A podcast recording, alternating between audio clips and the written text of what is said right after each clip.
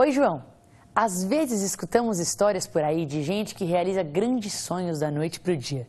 Do jeito que essas histórias são contadas, parece que há uma fórmula mágica para transformar sonhos em realidade em um piscar de olhos. Mas não há.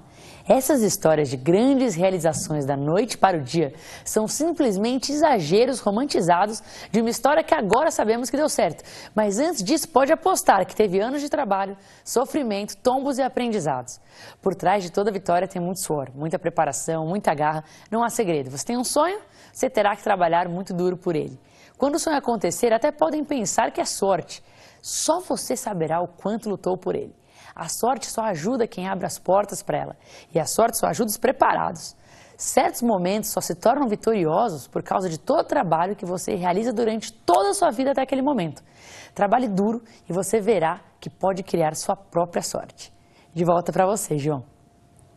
Muito bem, Bel. Aliás, é isso mesmo. As pessoas bem-sucedidas são mais otimistas, são mais positivistas, trabalham mais, são mais empenhadas, dedicadas, perseverantes e, consequentemente, têm mais sorte. A história demonstra isso com clareza. Enquanto os pessimistas, os chatos, os agorentos, esses normalmente não têm sucesso e ficam doentes muitas e muitas vezes. É melhor ser otimista, positivista e, ao mesmo tempo, ter a sorte do seu lado.